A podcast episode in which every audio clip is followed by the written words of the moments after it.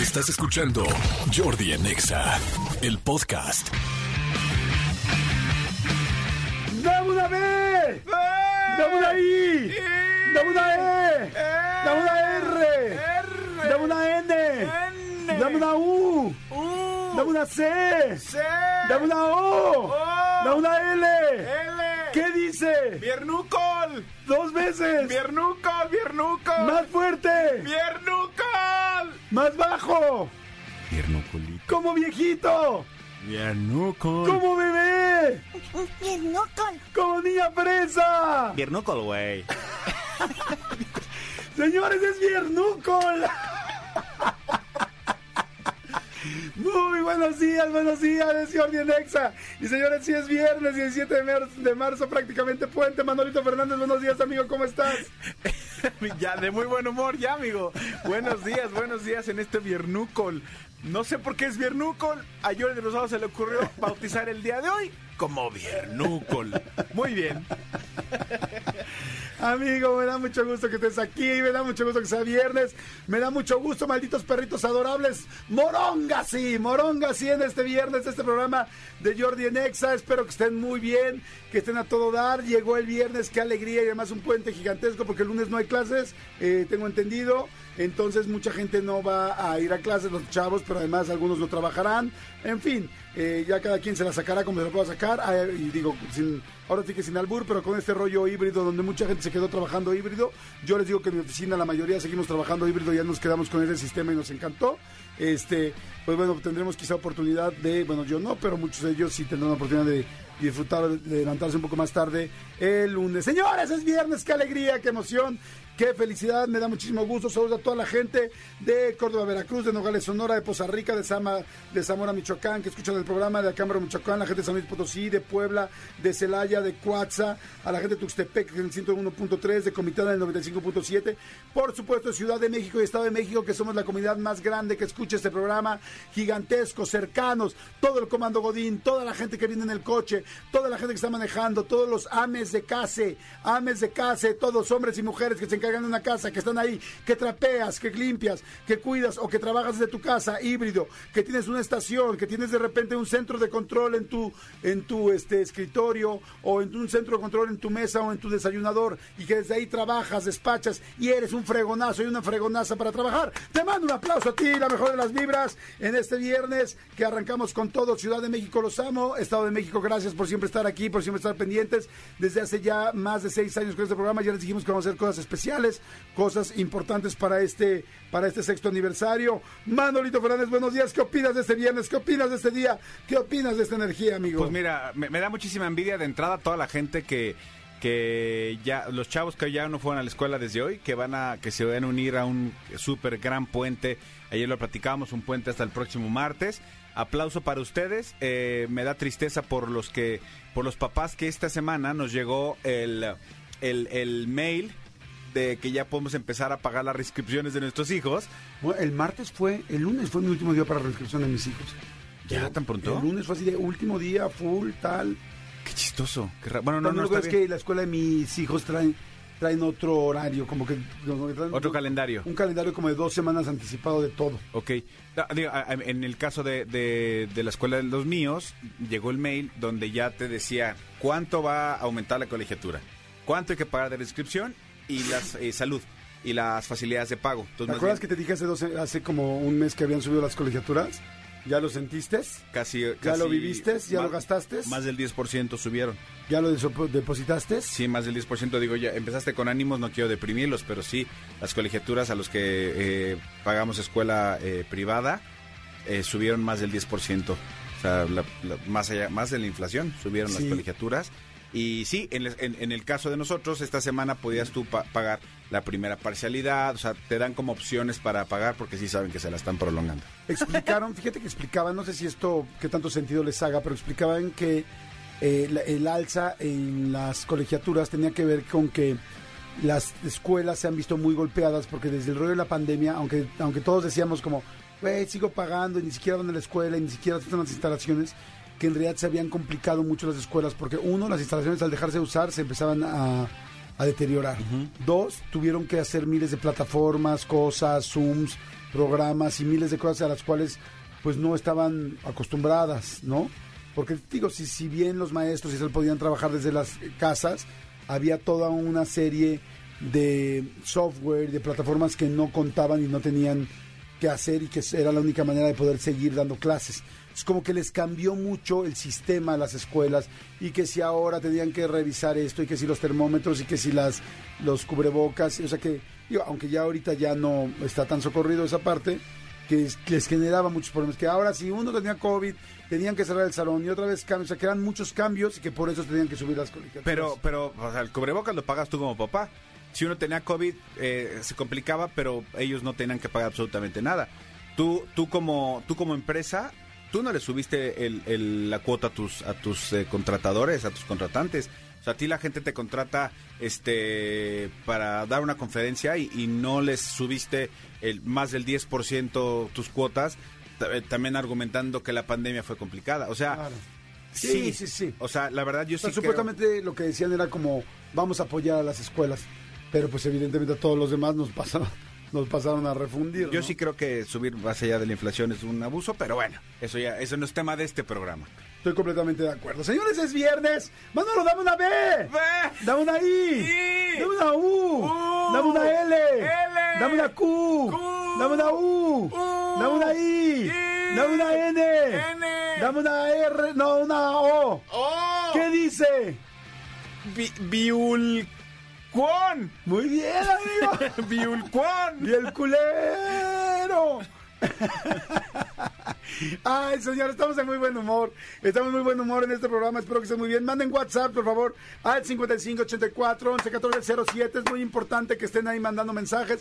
Quiero saludar yo a toda, la a toda la República Mexicana y quiero mandar un saludo especial a la gente de Estados Unidos. Fíjense que en mis redes sociales he estado subiendo cosas de la Casa de los Famosos porque estoy todos los domingos en la gala de la Casa de los Famosos, pero les quiero decir que mucha gente igual y no entiende mucho este asunto en México, porque como en México no se está viendo este programa de la Casa de los Famosos, pero en Estados Unidos está muy fuerte, muy, muy fuerte. Mucha gente le dice la Casa de los Infamosos o la Casa de los Poco Famosos o la Casa de los Desconocidos, pero es que ¿qué pasa? Que como el programa es para Estados Unidos y es en Estados Unidos, lo que hacen es que buscan eh, artistas y talento. Bueno, talento de allá. Entonces hay gente venezolana, hay gente colombiana, hay gente chilena, hay gente de República Dominicana, hay gente, por ejemplo, hay una chica que se llama Madison, este, lindísima, que es de, de Puerto Rico. Entonces, claro que aquí en México a mucha gente no le da sentido, porque es que el otro día subí una foto con todos y es, güey, puro desconocido, güey, qué famosos tiene eso. Pues yo, es que en realidad el programa no está hecho directamente para México. Sin embargo, les digo, les chismeo, que yo ya lo saben, ya salió por las noticias o no, que, se, que le ha ido también a la Casa de los Famosos, que van a hacer una Casa de los Famosos en México, que prácticamente es un Big Brother. O sea, es un Big Brother, es el mismo formato de Big Brother, pero ahora va a haber una Casa de los Famosos con artistas mexicanos y que ya va a salir en México, que va a salir en el canal, me imagino que en el 2, en el 5, no sé en qué canal, digamos que van a volver a repetir todo lo que se hizo en algún momento con Big Brother, porque ha sido tal locura. Ahorita es la tercera temporada de La Casa de los Famosos en Estados Unidos y este que, que pues le ha ido también a Estados Unidos y a Telemundo con esto, que ahora Televisa lo va a replicar. No sé si tú ya sabías esto, amigo. Sí, sí, sí, ya, ya, ya, ya sabía. Este, de hecho, los derechos acá también están comprados de hace rato. Y sí, ah. me parece que empieza en julio, en agosto, una cosa así. Sí. Y hay otro reality que se está grabando, que podemos decir, amigo, tú y yo, en Argentina. Digo, porque ya se ha dicho mucho, igual hay cosas que no podemos decir, pero hay cosas que sí podemos decir, que se llama El Hotel. El Hotel. El hotel. Platícales un poquito de qué es El Hotel para que la gente sepa qué viene en la televisión mexicana. El Hotel es un formato, no sé si es argentino o pero es un formato que no, no se hizo aquí ni mucho menos. Es un formato donde mm, hay 10 famosos o 10 este, celebridades que entran a un resort muy exclusivo, a un hotel muy, muy, muy padre. Y al principio todo, todo parece increíble porque es un lugar alberquita y, o sea, como las vacaciones soñadas. Lo que ellos no saben es que los dividen en, dos equipos, compiten en, algunas cosas y el, ganador de, ese, de esa competencia se queda como huésped del hotel y el perdedor se queda como staff del hotel. Y entonces eh, el equipo perdedor tiene que atender toda la semana o todo el tiempo que dure el periodo que pongan a los otros famosos. Entonces de repente, pues imagínate, entras eh, tú y Roxana Castellanos, entonces de repente tú ganas y ella pierde, entonces este, Rox, te molesto por favor con una mimosa, Rox, te molesto perdón Rox, eh, mi- mis chilaquiles están fríos. Entonces obviamente tú eres un cliente súper exigente y estás como, como eh, dándole lata a, a las- a los otros famosos y eso es lo que empieza a generar los conflictos. Exacto. Exactamente. Bueno, es- pues eso, eso es viene pronto. viene, ya se está grabando. Ya se está grabando. De hecho, nosotros tuvimos oportunidad de estar también participando por ahí. Ahí Manolo y yo anduvimos metidos en la producción. Estuvimos ahí, no metidos de que nosotros trabajemos en la producción, ¿eh? Sino que más bien fuimos y estuvimos ahí Cerca de la pendientes. producción. Lo han estado viendo en estos días, seguramente por ahí. Entonces ahí hemos estado también nosotros chambeando y cercanos. Ya saben que somos ajojolí de todos los moles, ¿no, amigo? Exactamente, sí, pues nos gusta trabajar. Exactamente. Oigan, rapidísimo, aprovecho, mi querido Elías, ponme por favor musiquita porque eh, una reflexión, una frase muy linda que estuve eh, leyendo, eh, eh, bueno, que, que conozco la frase, pero que hoy se las quisiera compartir, es de Carol Burnett, ella es comediante, seguramente la conocen también como cantante, la pueden buscar en Spotify, es gringuerrimísima, es también actriz, pero tiene una frase que me encanta, que me encanta y que me gustaría mucho comentarles en este momento porque pues creo que viene el caso en todo momento de la vida. La frase que dijo Carlos Burnett, eh, que Carlos, Carlos, Carol Burnett, perdón, es la siguiente. Dice, solo yo puedo cambiar mi vida. Nadie puede hacerlo por mí. Solo yo puedo cambiar mi vida. Nadie puede hacerlo por mí. Me encanta esta frase porque ¿saben qué? Hay veces todos tenemos cosas que no nos gustan en nuestra vida.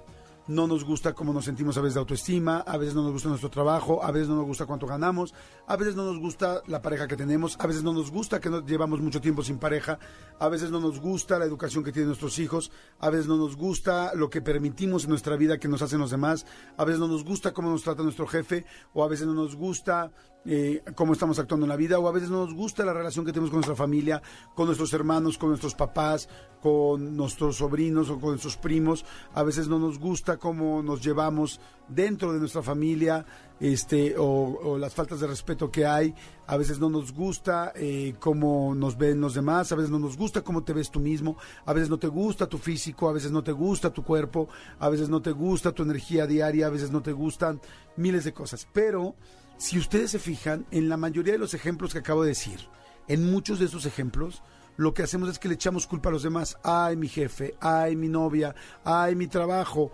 ay, no es posible, ay, odio esos pantalones que no me quedan bien, ay, me aprieta el brasier, ay, no soporto tal cosa, ay. Pero si ustedes se fijan, realmente en todos los casos, en todos de formas distintas, o en la mayoría de los casos, quizá hay algunos que no, pero son los menos, depende de nosotros. O sea, depende de nosotros y nosotros lo podemos cambiar. Ahí les van los ejemplos, ¿no? No soporto mi cuerpo, me aprieta el brasier, me aprietan las playeras, me aprieta la camisa, tal. Bueno, evidentemente tienes que cambiar tu forma de hacer ejercicio, de comer, de estar más tranquilo. Y si es un problema más serio, como algo de la tiroides, es un problema de salud, entonces también tienes que atenderlo, tienes que ir con un médico, tienes que cuidarte, tienes que ver no soporto a mi jefe. ¿Y qué, tengo yo que ver con mi jefe? Es que es un gandaya, es que es un maldito, es que es un tal, tal. Perfecto. Entonces tendrás que hablar con él. Eh, eh, es, es muy grosero o verdaderamente tendrás que verte a, tu fondo. Yo estoy haciendo algo mal, yo no lo hago tan bien, yo estoy fallando, yo estoy haciendo esto tal o, de tal o cual manera. Eh, entonces necesito yo mejorar porque muchas veces nos cuesta mucho trabajo la autocrítica. O sea, somos muy buenos para tirar para el frente, pero muy malos para decir yo me equivoqué en tal o cual cosa. Fíjense, hace poquito, la semana pasada subimos la entrevista de Amanda Miguel y de Ana Victoria, y a mí me sorprendió mucho y me dio mucho, me gustó mucho que Ana Victoria en algún momento de la entrevista, Ana Victoria, hija de Diego Verdaguer y Amanda Miguel, dice algo que he estado yo en muchísimos artistas que tienen esta misma situación, pero que no se atreven a decirlo. Y es, este, dice, yo no tengo un gran éxito. Soy, soy hija de dos muy famosos y eso es un poco complicado. Por un lado te abre puertas y por otro lado te las complica. Pero yo no tengo un gran éxito, pero no me hace falta un gran éxito para ser, para sentirme completa conmigo misma. ¿Saben a cuántos artistas he entrevistado que no tienen un gran éxito, que llevan años queriendo tener un gran éxito y no lo tienen y nunca no se atreven a decirlo porque no tienen la seguridad? ¿Qué me demostró ahí Ana Victoria? Que es una mujer que acepta su vida como es y que sobre su vida como es, para poderla cambiar o mejorar, la trabaja. Entonces, cuando ella dice, yo no tengo un gran éxito y no sé si algún día lo voy a tener, ya no, no se trata de tengo que aceptarlo para tener un gran éxito, sino es tengo que aceptarlo, qué cosa sí es real, para yo saber en qué baso mi autoestima. Y mi autoestima no está basada en un gran éxito, ni mi autoestima está basada en que si me va bien o me va mal, eh, si me veo bien o me veo mal, sino es en quién soy yo.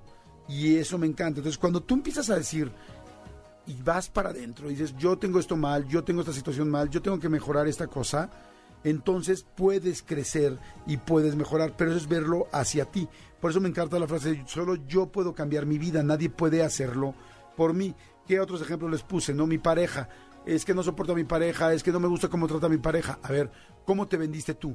Desde el primer día aceptaste cosas que te hizo, fue grosero contigo, grosera contigo y se lo aceptaste, eh, era, pasaba sobre ti y tú se lo aceptaste. Es que me trata como tapete, es que como te vendiste, te vendiste como tapete, es que me trata como mascota, me trata como si fuera su perro. Bueno, te vendiste como perro, te pusiste cadena, le movías la cola, te, rascabas como si tuvieras pulgas y, y se lo festejabas. Entonces, entonces, ¿de quién fue culpa? O sea, si ustedes se fijan, en serio, quieres cambiar algo, quieres mejorar en tu trabajo, en tu relación, en el amor, con tus hijos. Es que mi hijo es muy grosero conmigo. Es que tal, le pusiste límites, aprendiste a ponerle límites. Es que mi perro, ahorita que estamos hablando, es que mi perro no camina cuando lo saco. Es que mi perro se sigue haciendo pipí en todos lados. Es que mi perro se sube todo el tiempo a mi cama. Es que tengo que amarrar, que tengo, tengo que amarrar, tengo que guardar a mi perro cuando comemos porque se sube a, a la sala y en la sala se come la comida. ¿Le pusiste límites desde el principio? ¿Fuiste firme? ¿Fuiste tal o te fuiste por el lado fácil? O sea, es, todo depende de que tú quieras cambiar. O sea, nadie va a cambiar. O sea, el perro no va a cambiar. Tienes que cambiar tú. Tienes que cambiar tú tu actitud ante el perro para que puedan cambiar las cosas. Tienes que tú cambiar también ante el perro de tu marido, esposo, amigo, que es un gandaya. Tienes que tú cambiar ante tus hijos, ante ti mismo. Es, ¿quieres estar mejor? ¿Quieres sentirte mejor? ¿Quieres que te vaya mejor el trabajo? Entonces, si, entonces tendrás quizá que cambiar de trabajo. La pregunta es, ¿tienes el valor de cambiar? ¿Tienes el valor de arriesgar? ¿Tienes la fuerza para hacerlo? ¿Tienes el temple para enfrentarlo?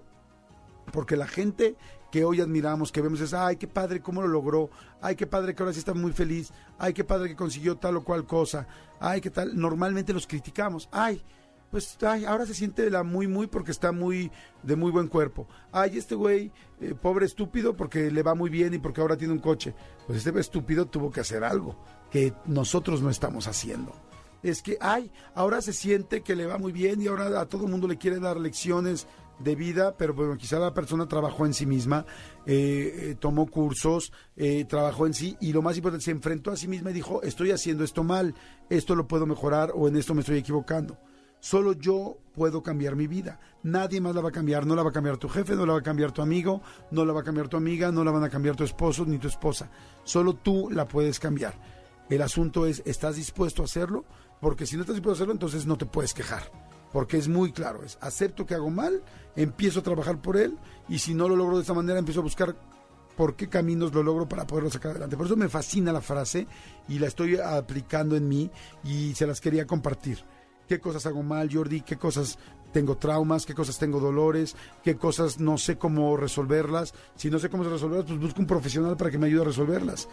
Y este, pero solo sé que yo puedo cambiar mi vida. Es, necesito ayuda, necesito asesoría, pero al final el único que va a tomar la decisión y que va a trabajar para que yo pueda ser mejor soy yo. Por eso me encanta la frase de Carol Burnett, actriz, comediante y cantante estadounidense. Solo yo puedo cambiar mi vida, nadie puede hacerlo por mí. Y espero que estén ustedes de acuerdo con eso. Señores, es viernes, soy Jordi Rosado, ese programa es de 10 de la mañana a 1 de la tarde todos los días, todos los días, estemos cansados, no estemos cansados, tengamos muchísimo trabajo, tengamos que viajar, tengamos que volar, tomar doble vuelo, tengamos que salir en la madrugada para alcanzar a venir y hacer el programa con ustedes, lo vamos a hacer y lo vamos a hacer. ¿Siempre estás de acuerdo, Manolito Fernández? Aquí estamos y seguiremos, mientras ustedes quieran.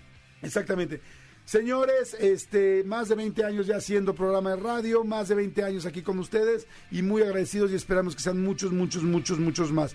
Así es que bueno, por lo pronto, vamos con rolito de viernes, que hay que festejar que es viernes, que terminamos la semana, darnos esa palmadita en la espalda, en la espalda, media espalda, o en la espalda baja, o ahí donde se pierde la espalda y empieza lo que tú crees que es tu trasero, aunque no parezca, o aunque parezca mucho, cualquiera de las dos formas. Así es que bueno. Jordi Enexa. Señores, seguimos en este viernes, 17 de marzo, ya hoy los niños no fueron a la escuela y el lunes tampoco irán. Así que qué diversión de puentecito. Oigan, este, hoy es Día Mundial del Sueño. Eh, eh, fíjense, el viernes anterior al equinoccio del marzo se celebra siempre el Día Mundial del Sueño. ¿Con qué idea o con qué finalidad? La de sensibilizar a todo mundo acerca de la importancia de dormir bien. Ya saben ustedes que dormir bien es importantísimo, que inclusive hasta baja de, te ayuda a bajar de peso, te ayuda a estar más descansado, te ayuda a que sus músculos se regeneren, te ayuda a estar este, de mejor humor. Eh, o sea, es importantísimo dormir. Prácticamente dormir es tan importante como comer y como ir al baño. Lo que pasa es que como que antes era de las cosas que íbamos dejando y dejando. Dicen que nunca se recuperan las horas de sueño. Este es, pero es muy, muy, muy, muy importante. Por eso hoy es Día Mundial del Sueño. Este, y la idea fue, bueno, se creó esta efeméride por iniciativa de un grupo de proveedores y miembros de la comunidad médica, los cuales están vinculados con el área de investigación y medicina del sueño. Ya ven que ahora hay clínicas de sueño, hay expertos de sueño, hay mucha gente que se dedica especialmente a esto ¿Por qué? Bueno, pues con la finalidad, perdón, de prevenir y de manejar lo que ya se le llama trastornos de sueño. Hay muchísima gente que no puede dormir bien. Por eso ha crecido fuertísimo la cantidad de medicinas y de remedios o recursos para dormir mejor, ¿no? Desde la, el rollo superquímico, desde la, este, ay, ¿cómo se llama este té de, no es manzanilla, este... ¿Azar? No, la. Ay, ¿Cómo se llama? La este, pasiflorina, creo. Pasiflora. Sí, la pasiflora que mucha gente la usa para dormir. Este, hay muchas cosas, hasta cosas ya como el. Eh, el hoy, bueno, ¿qué me pasó hoy? No es el THC, ¿cuál es la otra? El CBD de la marihuana, del cannabis, que también el CBD es súper, súper, súper eh, recurrido y muy bueno para dormir. De hecho, es que, es que la parte del CBD este, cada vez está más fuerte eh, de cómo ayuda en tantas cosas médicas, ¿no? Este, yo creo que no están a nada de, empezar a legalizar la parte médica en México del CBD, porque hay de todo, ya has visto que ya hay o sea, yo nunca lo he usado, la verdad, como parte médica. No, ni yo. Pero sí conozco mucha gente que lo ha usado y que es buenísima. Pero bueno, a ver, ahí les va el asunto.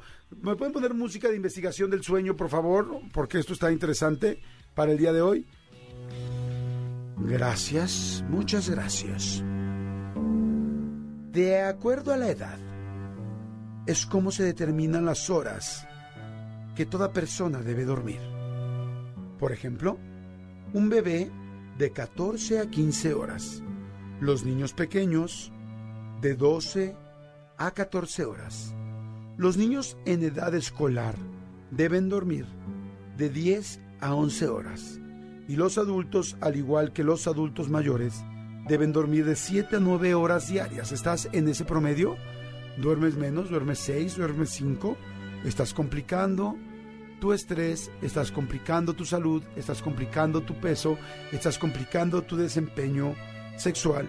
Si eres un adulto mayor y no duermes de 7 a 9 horas, ¿por qué no intentarlo? ¿Por qué no cambiarlo? Porque ahora hay tantas aplicaciones que hablan y te checan el sueño. O sea, bueno, me refiero a que miden tu sueño, precisamente por esto. Se estima que en México, la tercera parte de la población presenta algún trastorno del sueño. Uno de cada tres es altísimo. Y de esta proporción, el 40% es insomnio lo que padece. O sea que seguramente mucha gente, el 40% de uno de cada tres de las personas que nos están escuchando ahorita, padecen insomnio y lo que necesitas es aprender checar e ir con un especialista para dormir mejor. Pero la pregunta en el fondo, Manolo Fernández, es ¿qué país duerme más? ¿Qué país crees que duerme más? Eh, imagino ¿Te dormiste? Ah, sí, sí exacto. Me imagino que algún europeo eh, que, que, están como más tranquilos, una cosa así, Suiza, no sé.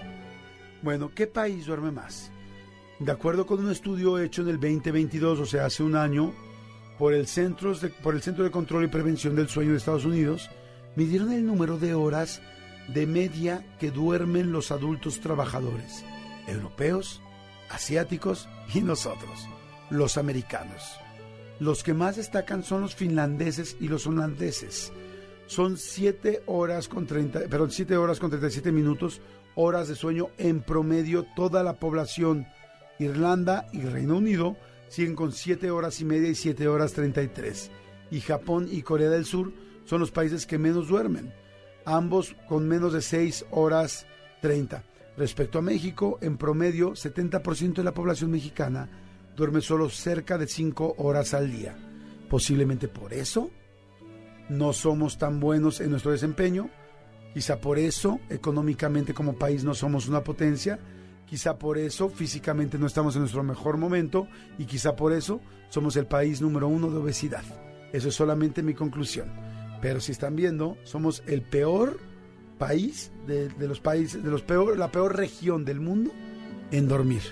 Yo me imagino que algo tendrá que ver. Esto es Jordi Nexa y nos gusta todos los días dar una pequeña cápsula informativa para tu bienestar. Información que cura. Regresamos. Jordi en Exa. Señores, seguimos aquí en Jordi en Exa y me da mucho gusto recibir al compañero, al amigo, al colaborador, al experto, Hugo Corona en Pelis para Banda, que tenemos cosas que Amigo. platicar, amigo. ¿Cómo estás? Muy bien. Y yo le, agre- yo le agregaría hermano de vida. Exacto. Hermano de vida. De hecho, ¿Cómo están? bien, hermano de vida. ¿Y tú?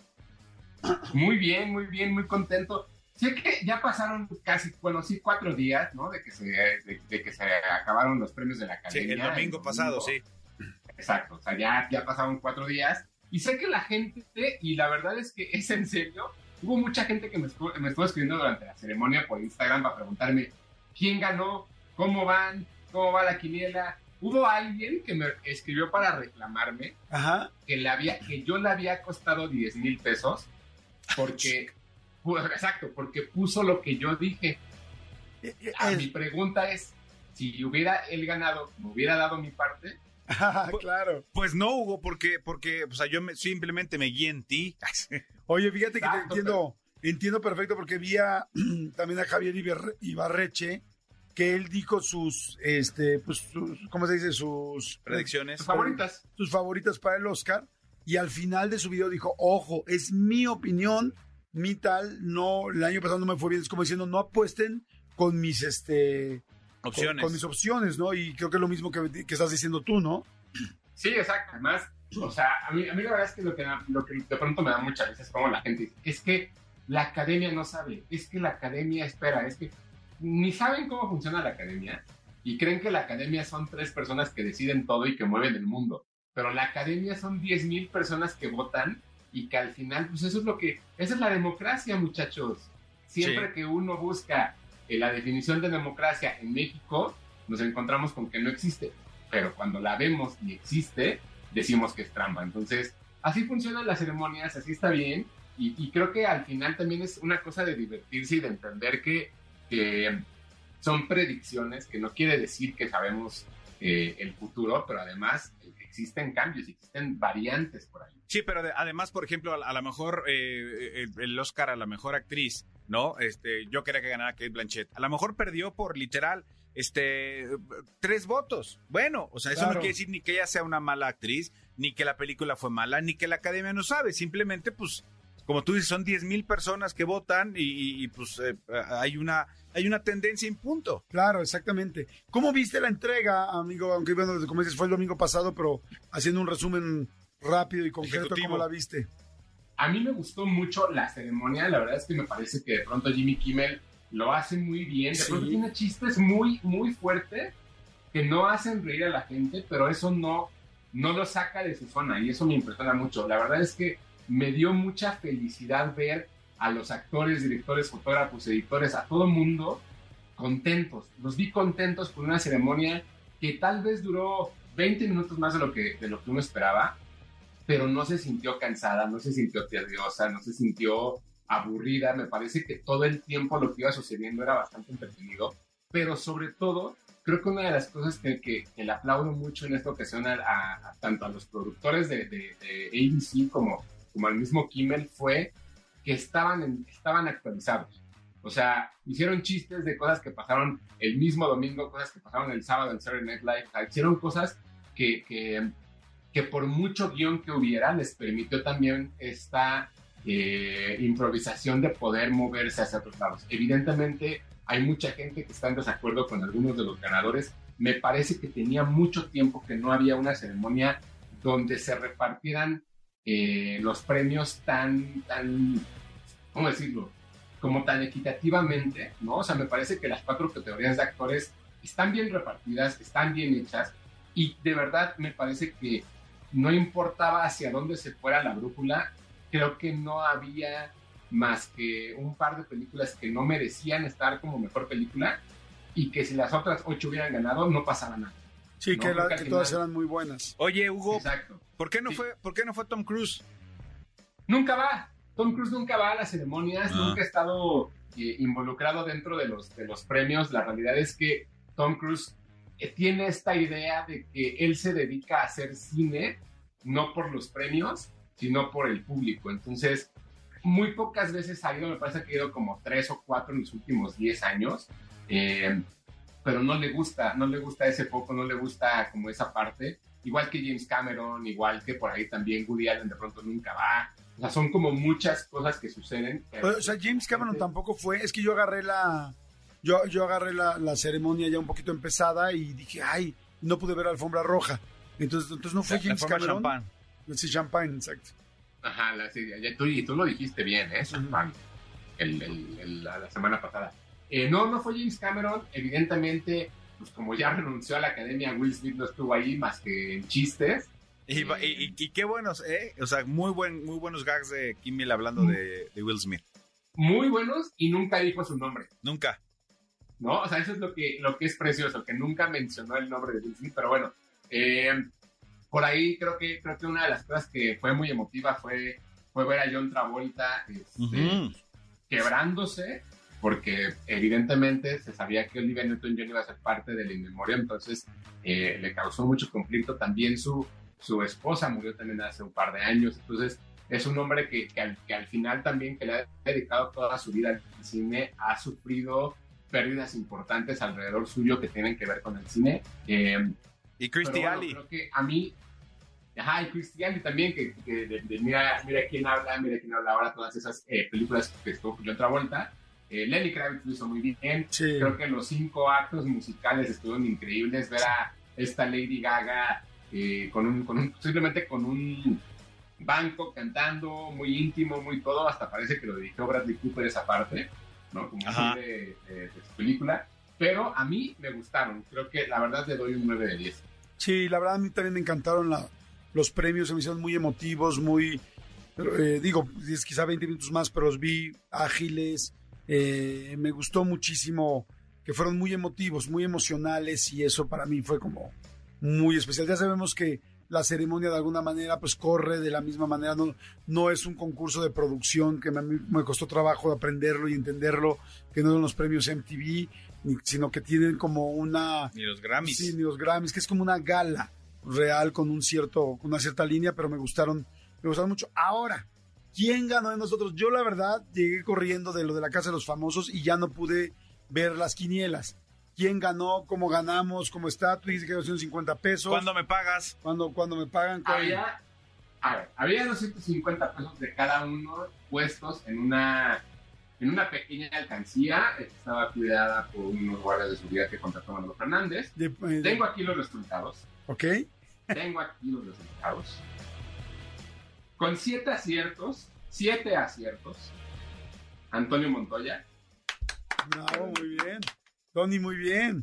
Felicidades, Tony. Con siete, con siete de 10. Siete de Manolo diez. Fernández. Manolo Fernández. Sí.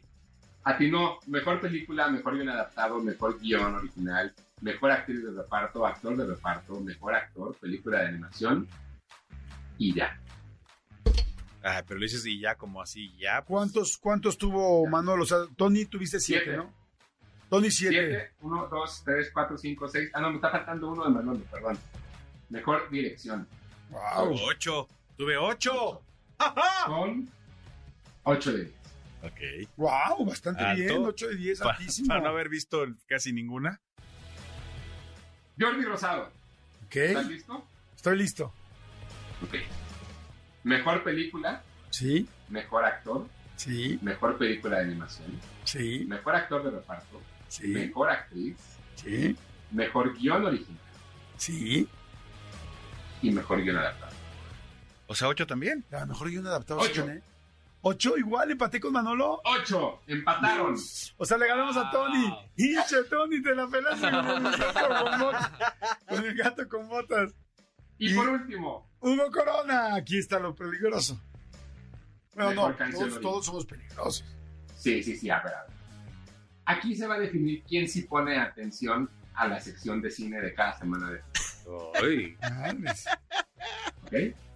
Mejor película de animación, mejor canción original, mejor actriz de reparto, actor de reparto, mejor actor, mejor película, mejor guion adaptado y mejor guion original. O sea, también ocho. Señores, tenemos un empate.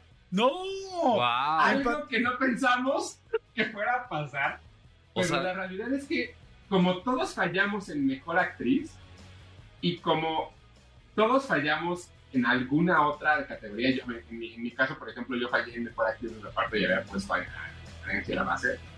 La realidad es que yo pensé que no íbamos a empatar. Y empatamos. Además, tú decías, hay que hacer una categoría más para desempatar. Y yo decía, y la verdad es que vi, viendo cómo estábamos todos, yo pensé que no íbamos a empatar. Que no aquí- necesario. Aquí la realidad es que la necedad, que el, el, el ser ciego ante, an- ante lo que se le dijo, hizo que Antonio Montoya perdiera. Antonio Montoya, ¿qué tienes, ¿qué tienes que decir ante esto? Pues yo no me siento mal. Yo siempre dije, si gana el gato con botas sería una sorpresa. Pero Claro. pues nunca fue como de, no, es que Guillermo... tiene-". No, jamás dije eso. Nada más que Hugo... Pues, ¡Híjole! pues Hugo está muy apasionado por el cine. Pues, pero lo entiendo, o sea, si es, si es su carrera y él es apasionado... Pues mira, yo le doy su palmadita en la espalda y sí, amigo, sí. Su... mm, ya, Su terroncito de azúcar. Su besito, terroncito su y- terroncito de azúcar, su beso, y, Pipo. y, y síguele, Nada más, amigo. nada más- nada más te recuerdo una cosa, Antonio Montoya. A ver. que a partir de que estás en la sección de cine, entra- entraste a estudiar guion. Felicidades. Gracias, amigo. Gracias, amigo. No, en serio. Y, y les digo una cosa, quería comentarlo porque sabíamos que íbamos a tocar el tema. Fue, ¿no, no sentiste, Hugo? O sea, que yo, bueno, no sé, desde mi Pero punto de me vista. están pidiendo Ajá. que vayamos rápido a música y regresemos, ¿no? Ah, no, que cerremos con Oscar, que cerremos con Oscar, Os- Oscars y vamos a, a corte. Porque, Ah, luego, ok. porque luego vienen las, los estrenos de la semana. Ah, bueno, ok. nada más es súper rápido. Yo sentí, yo sentí, Hugo, no sé cómo tú, tú también lo, lo viste, amigo, eh, que pusieron a Guillermo desde un principio, en arrancando la ceremonia, fue como de, de, bueno, pues ya sabemos que va a ganar Guillermo, ten tu premio, ahora quítate de mi vista porque me estás molestando, ¿no? O sea, yo sentí súper raro que pusieran a Guillermo de esa manera y fue como de, le dieron que un minu- máximo un minuto de discurso, nada más dijo, pues la animación es, es un género, es para adultos, es también una cosa Es- de adultos y al amor de mi vida y ya va. Yo sentí como que fue que habló, no, es que habló el codirector. Lo que pasa es que les dan 45 segundos, de Ajá. 45 a 50 segundos para poder hacer su discurso. Y el primero que habló fue su codirector, porque además siempre ha hablado primero Guillermo del Toro. Entonces a mí me parece, me, me pareció muy bien que arrancaran con el codirector y luego con Guillermo haciendo lo suyo. sí. La verdad es que estuvo, estuvo bien y, y- y vaya, me, me gusta que, que- que Guillermo haya invitado a todo mundo a, a sumarse a esto de, de- del cine de animación. Me parece que es un esfuerzo importante y que, y que también la, la gente entiende y comprenda una cosa. O sea, este año ganó Netflix, este año ganó la productora A24, ganó Paramount, ganaron las Varios. menos Todos. me- menos Universal, menos Disney y menos, ahora que es de 20th Century Fox también de Disney, hay muchas cosas que están sucediendo que se está, se está volviendo a acomodar la industria. ¿eh? Bueno, bueno, pero bueno, pero, pero ¿cuándo me pagan Sí. mis 83 pesos que gané? No, nos debería 83 pesos, Tony, a cada uno de nosotros. Nos Sí. debes 83 pesos a cada uno. 83.33. Yo voy a poner mi 250 como si ustedes se lo repartan Es cada cosa de quien. ustedes. Es cosa de ustedes. Ok. Oigan, vamos rápidamente a música y regresamos. No sé, seguimos, más bien seguimos aquí en Yo Decía, y ahorita regresamos y nos platicas ya de los estrenos este fin de semana. Ya para dejar de hablar del Oscar y para hablar lo que viene. Sí, Perfecto. Sale, seguimos. Jordi en Exa. Ya estamos de regreso, señores. Y bueno, por supuesto, tenemos que saber, queremos saber qué va a pasar este fin de semana. Miguel Corona ya dejando los premios Oscar atrás y bien, ahora sí que eh, divisando el nuevo fin de semana. ¿Qué estrenos vamos a tener? Hay muchos estrenos, ¿no? Nada más dame un general. Va- vamos a platicar de estrenos en pantalla grande y uno en pantalla chica y vamos a cerrar por último hablando del último capítulo y de la te- primera temporada de lo que fue Last of Us. Entonces, ustedes me dicen cuándo. Oye, ¿De Last of Us? Oye, oye, que, que- que nada más rápido antes de empezar, felicidades Hugo, porque ayer no me acuerdo en qué parte de la serie, ayer, eh, el, día, que- eh, el día que fueron la ceremonia de los Oscars, eh, alguien comentó en una parte de la ceremonia lo que tú dijiste de, de Top Gun, eh, la película que revivió eh, la industria del cine. Alguien lo comentó. Sí, dije, mi amigo Hugo lo dijo. dijo también. Exactamente. Se les dijo desde junio y aquí fue la exclusiva y nadie nos creyó, pero ¿qué creen? Hoy nos dan la maldita rosa. Exactamente. Hoy la maldita razón. Oye, a ver, entonces cuéntanos, por favor, mi querido este Oscarito. Oscarito. mi querido Huguito, por favor. Eso es por andar bus- viendo mi teléfono mientras estoy hablando. Mi querido Huguito, por favor, entonces arráncate con los estrenos de este fin de semana. Una de las películas que creo que mucha gente está esperando que se hable y que evidentemente es una película que para algunos fans probablemente signifique nada. Y esto tiene que ver con los, con los planes eh, pues armados o desarmados que ha hecho DC a través del tiempo. La realidad es que después de Black Adam muchos pensamos que DC Comics ya había logrado por fin enfatizar y lograr un, eh, un universo cinematográfico, ya lo había consolidado, ya había logrado que los fans se emocionaran y de pronto se anunció que todo lo que se había hecho, incluida esta película que es Shazam, La Furia de los Dioses, pues iba a tener básicamente un borrón y cuenta nueva a partir de, lo que vaya a realizar James Gunn, que ya se anunció eh, el miércoles que él va a ser el director, no sé si de la primera película de ese nuevo universo o por lo menos de Superman, pero bueno, Shazam, La Furia de los Dioses, es la secuela de aquella película que la verdad es que eh, creo que a todos nos tomó por sorpresa lo divertida y lo, lo, lo entretenida que llegó a ser Shazam. La verdad es que fue una de mis películas favoritas de ese año y que creo que del universo DC me parece que es una de las más sólidas. Y ahora regresa en esta historia donde Billy, que es el niño, ahora ya casi adolescente, adulto, que se va a convertir eh, o que se convierte en Shazam, en este superhéroe, cuando dice la palabra Shazam, eh, y tiene que batallar con una nueva amenaza. Esta nueva amenaza son tres, son tres hermanas, las cuales eh, son hijas de, de un dios griego y vienen en búsqueda de esos poderes que creen que le robaron en su momento, ¿no? Entonces, lo que era muy interesante de Shazam en su momento era, era esta cosa divertida del niño convirtiéndose en adulto, ¿no? De pronto recordándonos un poco a, a Big, esta de Tom Hanks, eh, o a Freaky Friday, o este tipo de películas, donde la diversión es esta confusión de el adulto comportándose como niño, porque al final sí termina siendo eh, un niño, ¿no?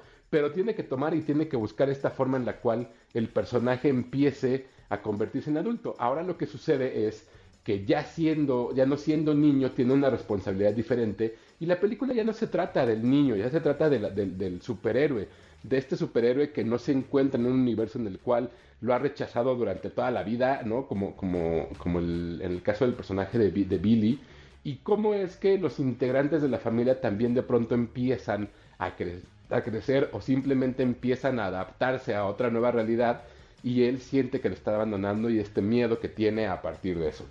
La realidad es que la película está entretenida, tiene, perdón, tiene unos efectos interesantes, tiene unos efectos que están padres, otros que la verdad no están tanto.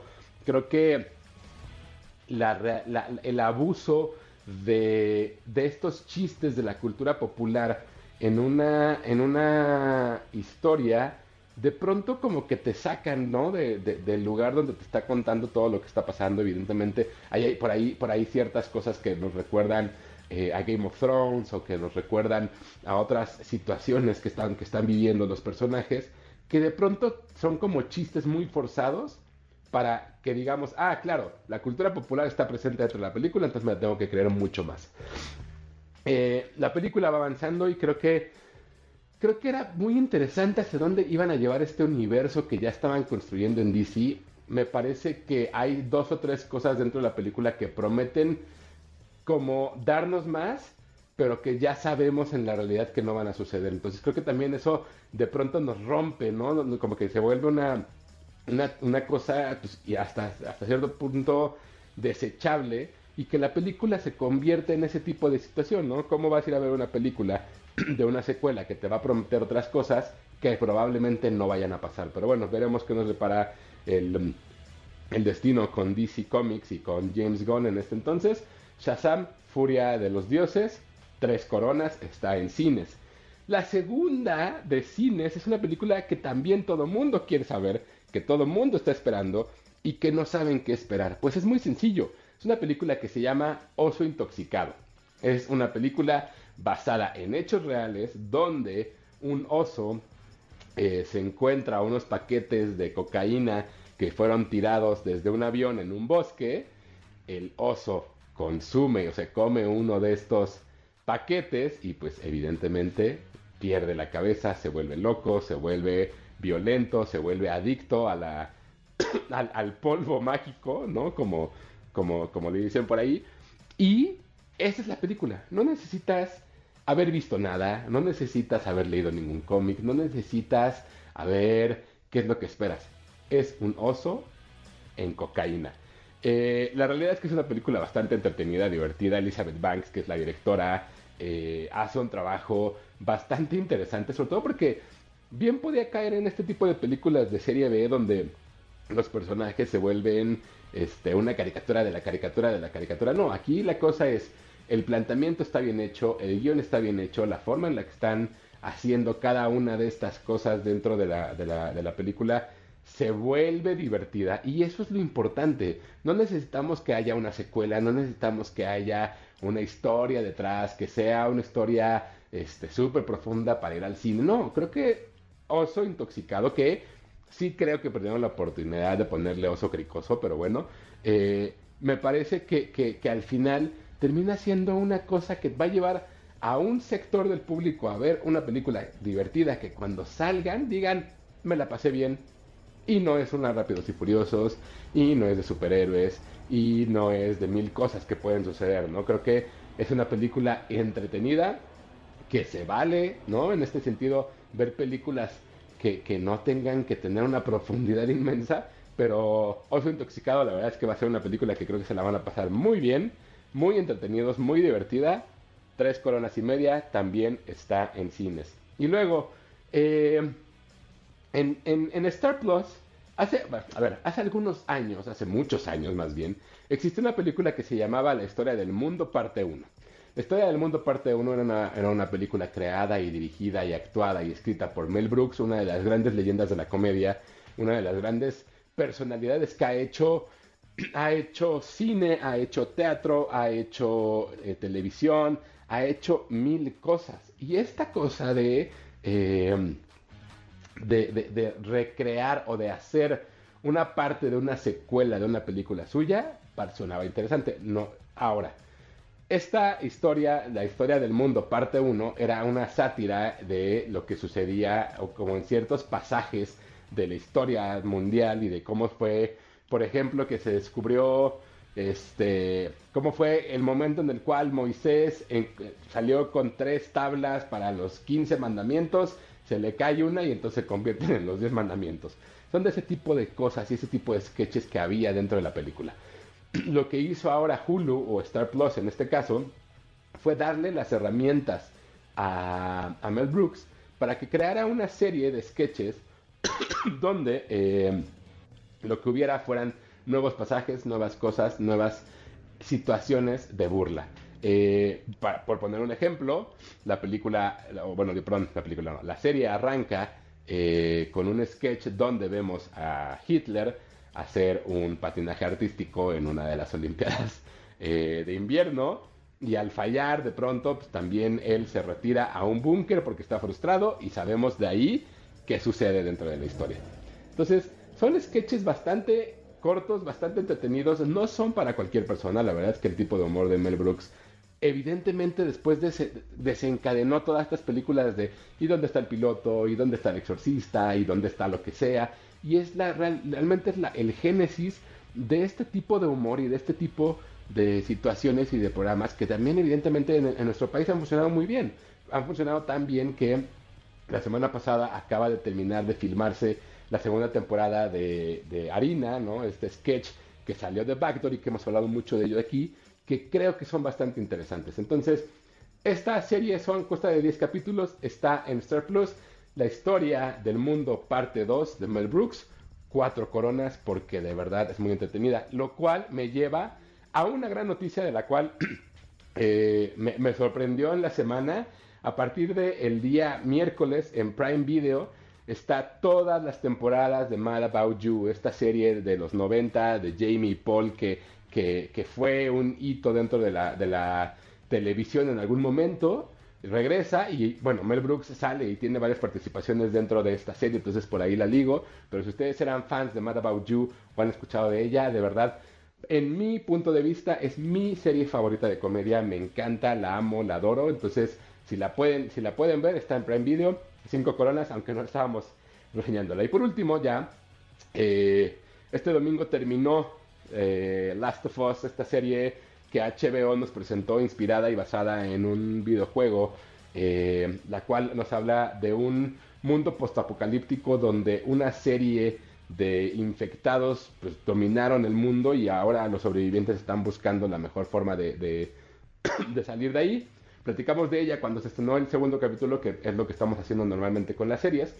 Pero el final, Dios santo, creo que una de las cosas que tiene impresionado a todo el mundo con Last of Us es que probablemente sea la mejor adaptación de videojuegos, que es una serie que te llega y que te conquista y que dentro de los personajes y la parte emocional de Pedro Pascal con esta niña donde lo que tiene que hacer es ayudarla a sobrevivir, es impresionante los, los, personajes extras que van metiendo, que de pronto parece que no van a ningún lado y cómo los conectan. El capítulo 3 es una joya de la, de la historia de la televisión, punto, no hay más. Pero siento que toda la gente fue enganchándose poco a poco. La verdad es que si ustedes no han visto Last of Us, tienen que verla. Es una serie muy buena, es una serie que está construida de una forma diferente, que está realizada de una forma diferente que la narrativa es algo que, que, que, que, ayuda de pronto a esta tensión que está pasando y la narrativa me refiero no solamente a cómo está hecha la serie, sino también a, los episodios semanales. Es curioso que de pronto eh, entramos en un momento en el cual, en un periodo en el cual la televisión parecía darnos solamente temporadas completas y las devorábamos y tal, y HBO, fiel a su estilo, lo que está haciendo es un capítulo por semana y mantiene la conversación y alarga la conversación y se vuelve algo sumamente interesante. A partir de la próxima semana va a empezar a pasar con, con Succession también, eh, que tiene su, su, última temporada. Creo que Last of Us de verdad nos marca un momento muy interesante de este primer trimestre del, del año dentro de, de, la televisión. Sin lugar a dudas, Cinco Coronas ya lo habíamos anticipado, me parece que es una serie importantísima y eh, pues ese es el último estreno de, de, lo que vamos a platicar esta semana. Recuerden, ya estrenó también la tercera temporada de Ted Lasso. Vamos a hablar de ella a partir de la próxima semana. Aquí toda la vida hemos sido fans. Desde el primer momento que se estrenó el capítulo les dije, véanla. Ustedes están de testigos de ello, pero vamos a empezar a hablar también de esta nueva, de esta nueva temporada de Ted Lasso a partir de la próxima semana. Pues bueno, ahí están los estrenos de este fin de semana. Mi querido Hugo, gracias, gracias, gracias por todo esto. Fue muy padre hacer nuestra quiniela el Oscar, fue muy padre escuchar los nuevos estrenos. Tus redes, por favor. Claro que sí, me siguen en arroba tushai 2SHY en Twitter, Hugo Corona en Instagram, Hugo Corona tushai en TikTok. Cualquier cosa que necesiten. Nada más no me reclamen que perdieron dinero, porque si no, si no me iban a dar cuando, cuando ganaran, por Tranquilos, muchachos. Tampoco me reclamen cuando que... pierdan. Yo hasta gané, 83. Yo también gané, exactamente. Ahí Oye, gra gracias, Huguito, muchas gracias. Jordi Enexa. Expedientes X. Porque hasta los temas más irrelevantes merecen ser comentados. Jordi Rosado en Exa. Manolito Fernández, saludos a toda la gente que estamos allá afuera. Que estamos, ¿eh? Que están allá afuera. Nosotros estamos aquí metidos en una cabina 4x4 eh, nunca taxi, y no sin todo ventanas, terreno, sí, exacto. sin ventanas y nunca sabemos cómo está el, el, clima de afuera hasta que salimos y nos encontramos y nos da el chiflón. Exactamente. Pero Ay, el chiflón. El chiflón es momento del expediente X, amigo Manolo Fernández. El expediente X, amigo. Fíjate que, que, no sé si te has dado cuenta, bueno, sí, seguro te has dado cuenta. TikTok se ha convertido en de, de, de ser aquella red de los bailecitos, ¿no? Ahora ya es una fuente de información. O sea, ahora ya los portales de noticias, los canales de noticias, los canales de espectáculos, todo el mundo tiene su, su canal de TikTok porque, ah, es una buena idea, ah, se me acaba de. Puedo decir. Este, tiene su TikTok, ¿por qué? Porque lo que hacen es generar tráfico y, y generar información y hay gente como yo, honestamente lo digo, que sí, de repente veo cosas que eh, chuscas o cosas que me divierten en TikTok, pero sabes que el algoritmo te va lanzando lo que a ti te va interesando. Sí. Entonces, por ejemplo, yo muchas de las noticias deportivas que aquí les doy, se las doy eh, por cosas que veo en TikTok de fuentes que obviamente que sé que suceden. Claro. Pero así como, como tenemos como cosas noticiosas, pues también está la chisma.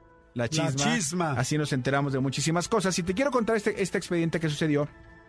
Fíjate que no sé muy bien dónde salió, pero por la expresión de, de esta persona, Ajá. me suena como que debe ser español, de español de España. Por cómo habla, por cómo por dice. una, por una frase que usa, por una frase que utiliza, es, es como yo lo sé. Que nos diga la experta de España, Gaby Nieves. Pues Gaby Nieves domina, Eh, domina esa lengua. Sí, o sea que está Esa casada con un español y, y ha estado con varios Que, novios. que no te escuche, que no te escuche Bruno decir que es español. No, no. No, no, no, los, los, los gallegos, los gallegos, es los, este, los, eh, Andaluces. los catalanes, Catalanes. odian que les digas con españoles porque ellos se creen una raza superior. Somos una raza superior. Sí, que se quieren, que se quieren independizar de España, ¿eh? Que lo hagan, que lo hagan, agárrense los cojones y e independícense de España. Dios mío, ayúdalos. Dios mío, sálvalos. Prometemos. Solamente la gente muy oldie entendió por qué hicimos eso. Exactamente. Y por qué. Oye, pero a ver, la, pero la primera persona que nos diga quién canta esa canción, le damos boletos. ¿te Órale, boletos En el para WhatsApp. boletos, boletos en el WhatsApp 5584 11 1407. ¿Quién canta esa canción? Así ya rápido el primero. Y con mucho gusto les damos boletitos, amigo. Bueno, te digo, esta- estaba celebrándose una, una, una boda eh, al aire libre. Yo honestamente no sé, porque no alcanza a decir bien el expediente, si era un lugar público o no, pero sí era un lugar al aire libre que por lo que intuyo tenía accesos, o por lo menos la gente podía pasar y ya sabes, el famoso, ay, se están casando, ¿sabes? O sea, era Ah, como, mi vida. exactamente, mi vida. De repente está, eh, sabes, Eh, eh, el chavo, digamos, se está casando, este, eh, Jordi con Cristiana, ¿no? Este, querido Jordi, este, ¿aceptas a, a Cristiana, no sé qué, no sé qué? Acepto, muy bien. Querida Cristiana, ¿aceptas? a- Acepto, perfecto. Este, los declaro marido, y, en- ese momento los declaro, imagínate que entra un güey así de, no, no, no, no, no. Por eso es que sé que me imagino que es en España. Porque dice, me van a perdonar todos ustedes, pero aquí no hay ni boda ni pija. Ah, sí. Entonces Sí, sí, yo creo suena que- muy español. Exactamente. Muy español. O argentino, ¿no? También eh, eh, pija, este, creo que también, bueno, no sé. No, es más, más español. La cosa yo. es que entra y dice, aquí no hay, o sea, ni boda ni pija, es como decir, ni, ni boda ni que ocho cuartos, diría mi abuelita, Claro. o la gente ahorita decía, ni madres, ¿no? Ni madres que hay una boda. Es lo que la gente decía, diría. Pero bueno, entonces entra y, y claro, por supuesto, imagínate, amigo, que estás tú a punto de que te declare el juez, el sacerdote, el ministro, según la religión en la que se hayan casado, te, te declare marido y mujer, y de repente entra un güey vestido con ropa de civil, ropa de calle y tal, y diga, no se puede celebrar la boda. Por supuesto, pues brincaron los papás, brincaron Claro, mucha gente ¿qué así como de, oiga, relájese un chingo. No, no, no, me relajo un chingo ni madre. ¿Qué Esta boda no se lleva porque tal, tal, tal, tal. Entonces, claro, por supuesto que, que, que el novio calladito. Entonces, eh, el, el papá de la novia se acerca y le dice, señor, con todo respeto, o sea, eh, es una, es una falta absoluta de respeto lo que está, lo que está haciendo usted. O sea, ¿cómo cree que no se va a celebrar la boda? ¿Por qué es que no se va a celebrar la boda? Y el señor este dice, porque este joven, este hijo de su tal por cual, Ajá. hace tres días estaba en mi casa pidiéndome la mano de mi hija para casarse en X tiempo. De otra hija. De, no, O de otra persona. Sí, exacto. sí, de otra persona. o sea, Entonces, otro señor con otra novia, con, con otra hija. O sea, el güey tenía. Exacto.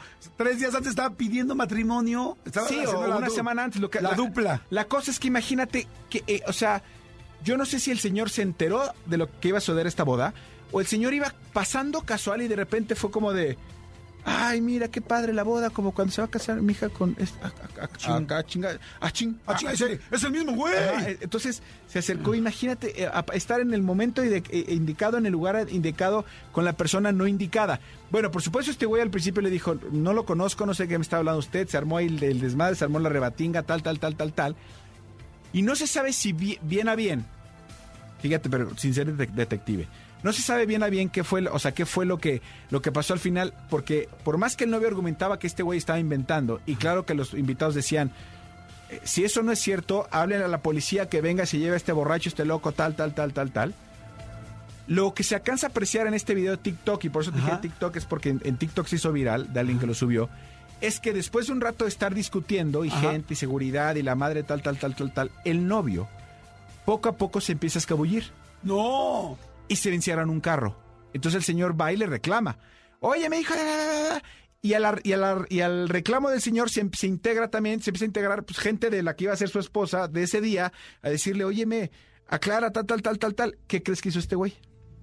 Se agarró el coche y se Arrancó el carro y se fue. No, qué puta Entonces, madre. claro. Y dejó a la novia ahí vestida, ahora sí que vestida y alborotada. Entonces no se sabe, insisto, si, si, si tenían razón o no, pero con ese acto creo que solito se echó de Claro, cabeza. no, si hay obvio. algo que ocultar, pues solito se echó de cabeza haciendo eso. No, no, no, evidentemente, ¿no? O sea, así que ahí la explicación no pedida ahí se vio perfecto en el arrancón. Exactamente. O sea, explicación no pedida, arrancó el manifiesto. arrancó el manifiesto. Sí. O sea, no manches, se fue, claro, evidentemente era cierto. Qué gandalla. ¿Cómo puede haber gente que haga eso, no? Está muy cañón. Bueno, ese cinismo de, de decirle a dos personas al mismo tiempo. Digo, conozco a gente que puede tener dos parejas, tal, y no, pero ya de casarte y tener así dos. O sea, igual iba a tener dos bodas simultáneas, no sé. Sí, yo, yo, yo conozco, conozco a alguien que tú conoces muy bien, que durante un tiempo de su vida estaba no casado, pero vivía con alguien en Guadalajara y tenía, y tenía una pareja formal con un departamento aquí en la Ciudad de México. Sí, Entonces iba y venía, iba y venía y tal, y hacía y tal. Claro, insisto, no es que esté bien, pero no había redes sociales. claro. Y entonces los que se pasa, los que se querían pasar de, de pistola, pues era un poco más sencillo porque no había manera que te, que te etiquetaran una foto, que te robaran. Fue una vez alguien me dijo, güey, quítale la opción de que te puedan robar y te puedan etiquetar. ¿Por qué? O sea, automáticamente si yo le quito esa, esa, esa opción, mi mujer me va a decir. ¿y como por qué, no? Claro. Como la gente que dice, güey, ¿tienes el fan My iPhone, el, el rastreador? No, ¿por? ¿Por qué? No sé. Exacto. No soy tonto. No soy tonto, exactamente. Oigan, señor, está muy buen amigo, buen, buen, buen. este, Abusados, muchachos, abusados. Tus redes, amigo, aunque no estamos terminando el programa ni nada, pero que la gente las tenga. Arroba soy Manolo Fer es mi Instagram, arroba soy Manolo, soy Manolo Fer mi Twitter y Manolo Fernández es mi Facebook, que ya les prometo que próximamente estará otra vez como estaba. Yo, ojalá que me puedan seguir en, Tik- eh, en, en Facebook. Jordi Rosado con Y al principio. Y-O-R-D-I latina. Jordi Rosado en Facebook. Igualito en TikTok, pero con una O extra al final. Jordi Rosado O de oficial.